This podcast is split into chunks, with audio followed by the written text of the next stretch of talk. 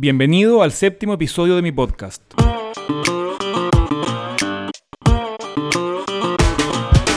Aquí vamos a conversar sobre todas las estrategias, tácticas y herramientas para desarrollar tu marca y crear un negocio aprovechando las ventajas que nos ofrece Internet. Hoy vamos a conversar con Hannah Long sobre cómo utilizar Quora para desarrollar tu marca personal. Este episodio es presentado por Canal Online, ¿Qué es Canal Online? Canal Online es mi agencia de marketing digital especializada en adquisición de clientes para empresas de nichos difíciles y en desarrollo de marca personal para emprendedores, artistas, influencers, líderes de opinión y todos aquellos que quieren convertirse en uno de ellos. Así que si estás decidido a poner el crecimiento de tu negocio sobre ruedas, dirígete ahora a gabrielreutmann.com slash canal online para conocer cómo podemos ayudarte. Quora es una red social con más de 200 millones de usuarios que publican preguntas y respuestas sobre sus temas de interés. A ti como emprendedor te resuelve de inmediato dos problemas. El primero es la falta de ideas sobre contenido para publicar. Muchas veces quieres escribir sobre tu tema de expertise, pero no se te ocurre ningún tema específico y puedes ingresar a Quora, buscar en la categoría correspondiente y elegir una o más preguntas planteadas por los usuarios para escribir el mejor artículo que la responda. El segundo problema que te resuelve es que cuando estás recién comenzando a publicar contenido y no tienes todavía una audiencia, no sabes si alguien va a leer lo que estás escribiendo.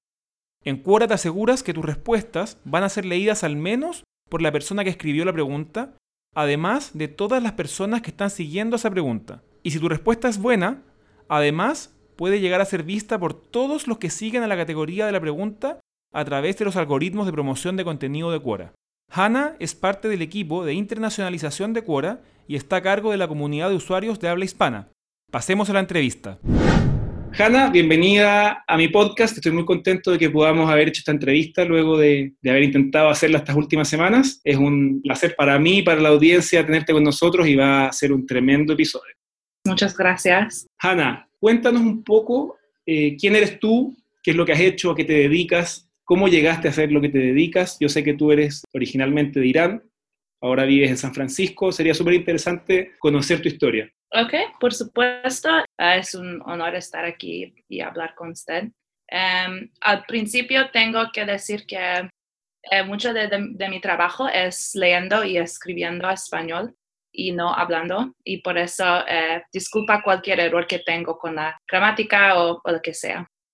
Em, pues mi historia, mi mamá es de Irán y mi padre de los Estados Unidos. Y em, nací en Teherán, el capital de Irán. Y viví aquí por algunos años y luego fuimos a Seattle, em, en los Estados Unidos, porque mi padre es de allí. Y cuando era pequeña eh, vivíamos entre Seattle y Teherán. Así que pasé mucho tiempo allá cuando era pequeña y, me considera como otro, otro hogar para mí. Yo eh, fui a California, a Stanford University, para el colegio y, o la universidad. Y estudié ciencias políticas y como, como inmigrante y, hija de inmigrantes, eh, siempre esos temas ah, eran muy interesantes para mí.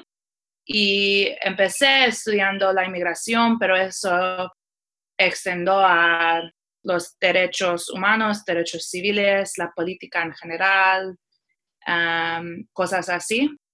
Eh, así que pasó todo el tiempo en, la universidad y en mis trabajos ah, en, en, lugares como ONGs o fundaciones que estaban haciendo investigación. No pensé que iba a trabajar en una compañía tech, pero em, estaba en mi, en mi último año de, de, la universidad, estaba trabajando en un startup muy pequeña que se llama um, Parlio. Y la idea era que era una um, plataforma de discusión civil.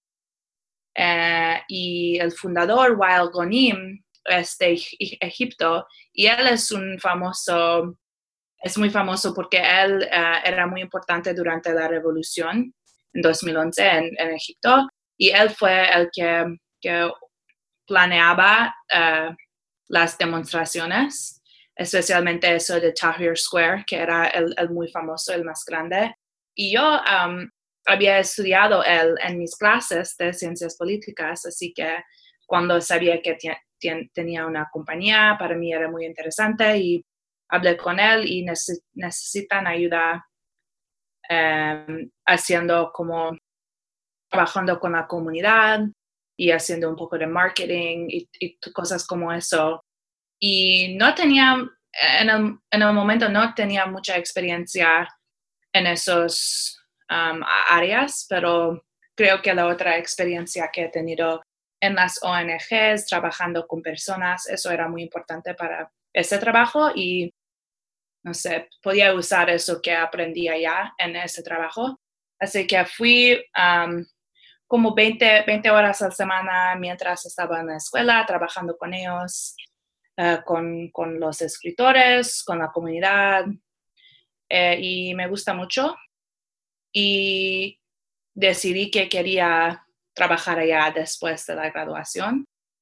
Pero durante mi uh, spring break, que no sé si hay una palabra, una palabra. No, pero yo creo que, que, la gente conoce lo que es el Spring Break. En todo caso, si es que alguien no sabe lo que es, son las vacaciones de, sería como el equivalente a las vacaciones de verano aquí en, en Latinoamérica, aunque son las vacaciones de primavera. Sí, sí. Y estaba en México y recibí un teléfono y él, era Wild y él dijo que um, Cora nos compró y que podía ir para una entrevista, pero como no sabían qué va a pasar y no sé, fue, era muy sorprendido para mí. Y, pero fui a la entrevista y no pensé que quería trabajar allá, no, realmente no sabía por el momento mucho sobre Cora, o en este momento no sabía mucho.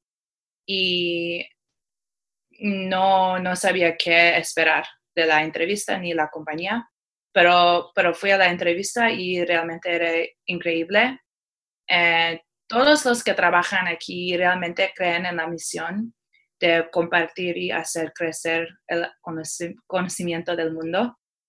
Um, y me parece que todos que trabajan aquí estaban trabajando en algo más grande que ellos, que ellos mismos, sino algo más grande que puede ayudar a más gente, que puede ayudar al mundo y no sé, era, era muy buena experiencia y estaba como muy lista de trabajar aquí.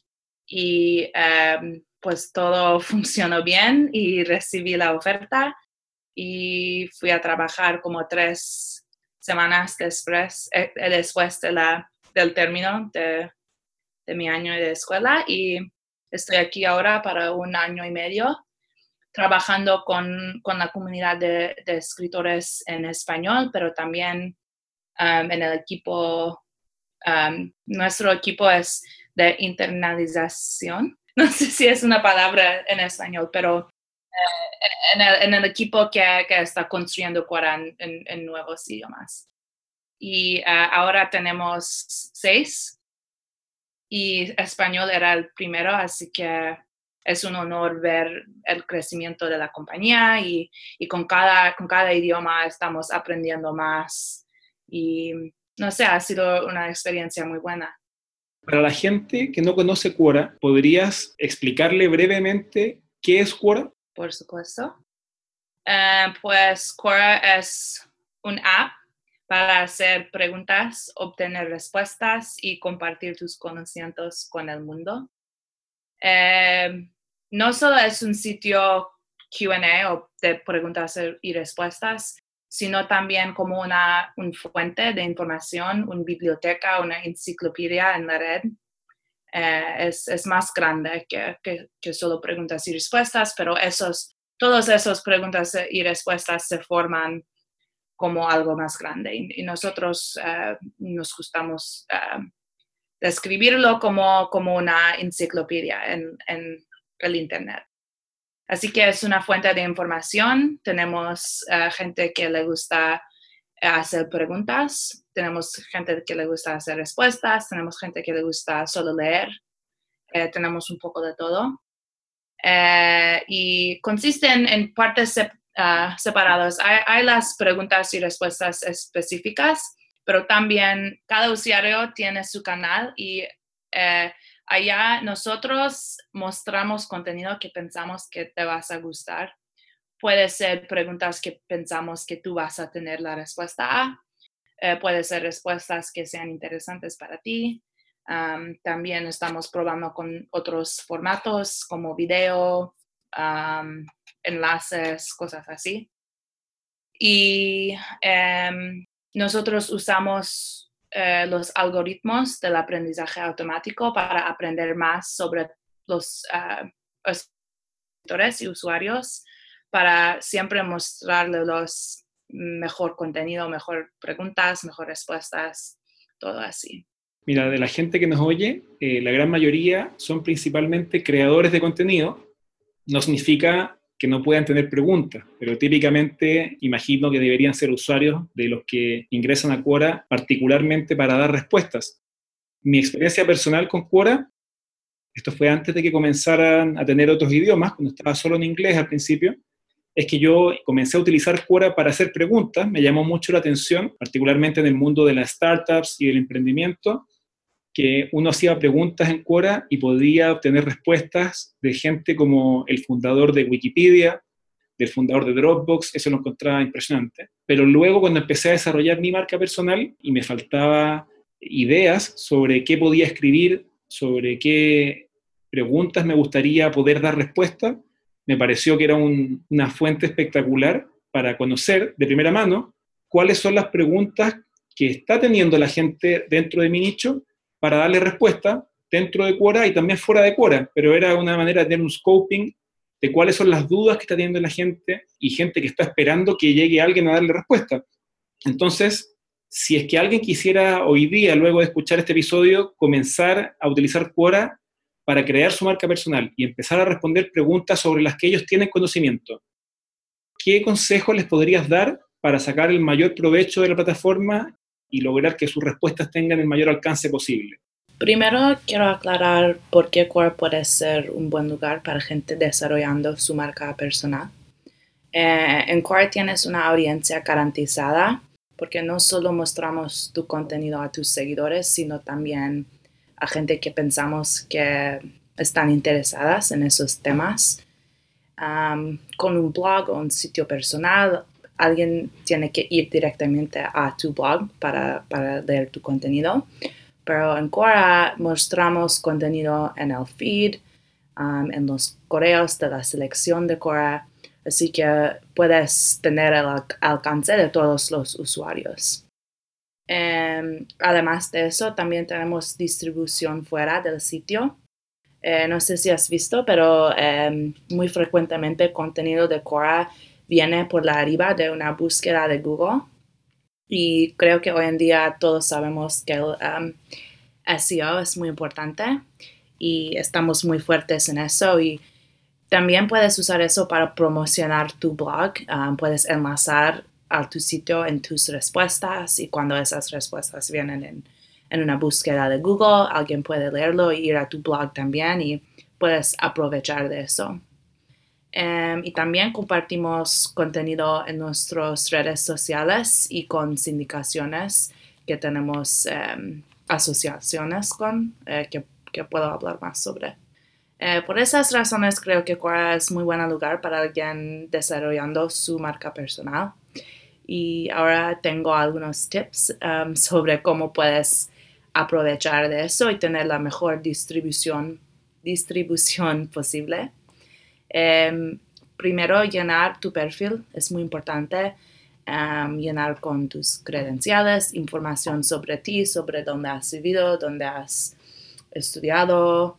Em, con eso tenemos un base de datos sobre ti y podemos usarlo para eh, mandarte respuestas interesantes o, lo siento, preguntas interesantes y también la gente puede escogerte así Em, porque pueden solicitar respuestas y si tienen unos temas en su respuesta, si tú tienes ese tema en tu perfil, em, tú, tú, vienes como una sugerencia de alguien de solicitar la, respuesta de.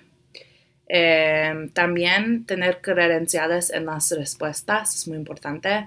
Es una de las cosas que el algoritmo considera cuando está como decidiendo la calidad de una respuesta. Eh, así que el primer paso siempre es llenar tu perfil, enlazar tus redes sociales, tener credenciales, todo eso, y, podemos como empezar con un base de datos. Eh, además de eso, el formato de la respuesta es muy importante. Em, las respuestas deben ser escritas con la gramática y ortografía correcta y eh, también eh, usando las opciones um, del editor del texto ayuda mucho, um, usando las negritas, las viñetas, um, si estás citando a alguien usando uh, las citas que tenemos, también añadiendo fotos y, fuentes a tu respuesta. todo eso ayuda a la organización de tu respuesta y sea más fácil leerlo así y entenderlo y, y consideramos todos esos también eh, ah, sobre la calidad de la respuesta. Eh, también el número de palabras es importante. Eh, realmente creemos que Quora es un lugar para todo, todo tipo de contenido, tipo de gente. Así que no, decir, no digamos que una respuesta larga siempre es mejor que una respuesta corta.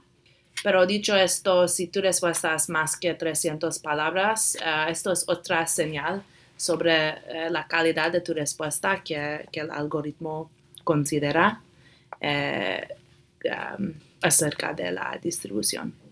Y sí, creo que eso es todo. Tengo algunas preguntas.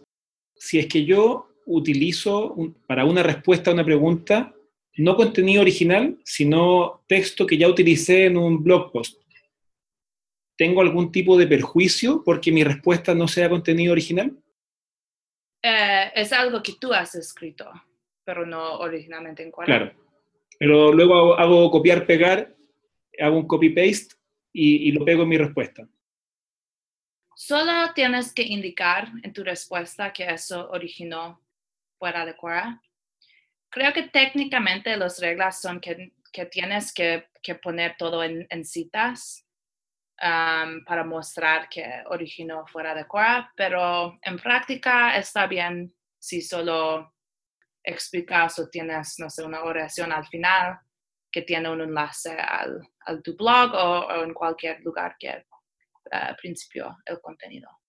Pero eso, eso eh, actualmente es algo que fomentamos y, hacerlo en ambas direcciones especialmente para gente que, que, están pensando en desarrollar su marca. Muchos tienen sus blogs personales y no quieren dejar a eso y entendemos eso y es por eso que dejamos que, que hacen esto. Perfecto.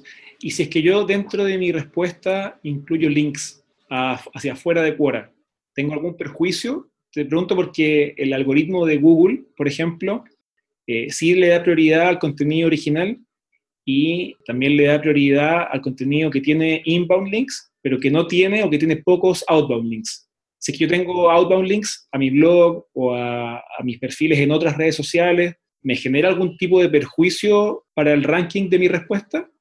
No, pues depende, depende del tipo de enlace. Si nosotros pensamos que solo estás usando Quora para promocionar otro como sitio, otro blog, puede ser considerado como spam si pasa muchas veces. Así que como por ejemplo, no está bien a cada pregunta responder, oh, he escrito sobre eso en mi blog, aquí es en el enlace. Eh, eso no está bien, pero sí está bien si has escrito una respuesta muy útil a algo y quieres enlazar a tu blog, está bien. También fomentamos enlaces a como otras fuentes, eh, donde ¿Dónde has encontrado la información con la que escribiste la respuesta? como citar tus fuentes, eso valoramos mucho y también usamos para señal de la calidad de respuesta. Y tenemos una opción de formato también para las notas al pie. Y, eso es, es, otra de las cosas que consideramos eh, como una señal de la calidad de la respuesta. Perfecto. Y mm, noté últimamente que, al menos en Quora en español, imagino que en inglés también debe ser igual, eh, están eligiendo algunas respuestas de muy buena calidad para eh, ustedes mismos promocionarla a la comunidad. Me tocó particularmente dos, dos experiencias distintas. La primera es que a través del inbox de Quora me llegó una notificación de que mi respuesta, una de mis respuestas había sido enviada por correo electrónico a, a todos los seguidores de un tema, que eran varios miles de personas. Y lo segundo que me ocurrió, esto fue hace pocas semanas, es que eh, Quora, desde su perfil en Twitter, que es arroba Quora, es Quora ES o ES. Quora ES, tuiteó una de mis respuestas a una pregunta. Entonces, ¿cómo yo podría fomentar o potenciar que mis respuestas sean promovidas por Quora? ¿Es algo que lo, lo, lo curan personas o es algo que se hace completamente vía este algoritmo que nos estás describiendo? Vale, pues eh, tenemos algunas maneras uh, en las cuales compartimos contenido de Quora a, a otros. Uh, uno, como has dicho, es con los correos. Uh, tienes tu selección de Quora y cada usuario recibe eso. puede ser como tú puedes, um, tú puedes decidir cuándo vas a recibir. Creo que la mayoría de gente lo reciben una vez a la semana. Y em, eso es una manera de cómo distribuir tu contenido. Y eso es muy útil porque eso viene directamente a los correos de la gente, así que no tienen que ir a Quora para ver eso, sino es en su correo y, y sabemos que mucha gente abren esos correos, es que le gustan leerlos. Así que esa es muy buena manera de, de que tu contenido sea descubrido por más gente. También tenemos las redes sociales, tenemos un Twitter y Facebook. Y tenemos, um, hay un blog que yo tengo en Quora que tiene mis respuestas favoritas y también los otros idiomas. Uh, la gente que trabaja en esos idiomas tienen eso también.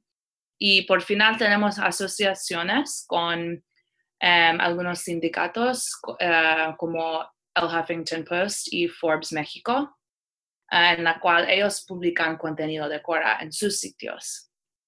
Uh, esos son, creo que, las uh, maneras más grandes en las cuales compartimos contenido Quora. Eh, la selección de eso es una mezcla de, de personas y algoritmos. Um, puedo decir que sobre las redes sociales es una mezcla, pero la decisión final es, es gente y lo que estamos buscando es contenido relevante, así que sobre eventos actuales, sobre política, sobre el nuevo iPhone, lo que sea, pero sobre cosas que la gente está hablando sobre. Eh, también cosas que, que son uh, escritas por expertos. Uh, eso es muy importante, pero experto puede ser cualquier cosa. Puede ser un Ah, como un PhD escribiendo sobre su tema, pero también puede ser como alguien que le gusta hacer algo y, lo hacen mucho y por eso tienen experiencia. Es que no, eh, creo que la experta puede ser interpretado como algo exclusivo y para nosotros solo es como, es decir que tienes experiencia en ese tema. Así que puede ser cualquier cosa, pero es, es, algo que consideramos y es por eso las credenciales, como he dicho, son muy importantes. Um, el número de palabras, generalmente no compartimos cosas menos de 300 palabras, uh, solo porque no, no, van a tener el nivel de como discurso que queramos. Eh, sí, esas son, son las cosas más importantes. ¿Podrías compartirnos algunas estadísticas de Quora en español? Eh, ¿Cuántos usuarios en español tienen hoy día? ¿De cuáles son los principales países? Pues eh, en Quora en general, sobre los seis idiomas, tenemos más de 200 millones de usuarios únicos, cada mes. es más de eso ahora porque eso fue en, creo que en marzo que hemos dicho eso. Eh, generalmente como compañía no compartimos muchos datos, pero eso es porque para nosotros la calidad es mucho más importante que la cantidad. Aunque nosotros cuando cada día yo eh, estoy en el trabajo y estoy mirando los datos que son importantes para mi trabajo. Los números, por supuesto, están aquí, pero no son los más importantes. Y nos gustamos como hablar un poco de eso cuando estamos hablando de los datos, porque es, es importante para nosotros, porque especialmente hoy en la red, siempre la gente está optimizando para los clics y, los likes y los shares y todo eso, y puedes perder la calidad en eso. No queremos que Quora sea un sitio de clickbait o que solo estás haciendo algo para recibir upvotes, sino para ayudar a la gente. No somos, un, somos una compañía con una misión. Y eso es muy importante para nosotros y por eso no gustamos enfocar mucho en los números. Puedo decir que estamos muy felices con, eh, con el crecimiento de Cora en español y todas las otras versiones. está creciendo muy rápido. Tenemos muchos usuarios en España y México. Eh, también muchos en Argentina, Chile, Venezuela, eh, realmente todo Latinoamérica y Sudamérica. Eh, pero sí puedo decir que México y España son ah, por la arriba de, de esa listo, pues, lista. Y, y sí. Buenísimo. Si es que alguien quisiera ponerse en contacto contigo para hacerte preguntas o de tu experiencia personal o de Quora, ¿cuál sería el mejor canal para, para contactarte? Mejor idea es hacer una cuenta en Quora y adentro de eso enviarme un mensaje. Eh, pero también pueden contactarme por, correo, eh, que es hannah.quora.com. Recuerda que si no quieres perderte los siguientes episodios del podcast, lo mejor que puedes hacer es registrarte con tu correo electrónico en gabrielreutmann.com y te voy a escribir con el link a cada nuevo episodio. Nunca te voy a enviar más de un email a la semana y todos mis correos tienen el link para suscribirte por si en algún momento decides que ya no los quieres seguir recibiendo. Así que ahora que termina este episodio, dirígete de inmediato a gabrielroitman.com y regístrate con tu correo electrónico.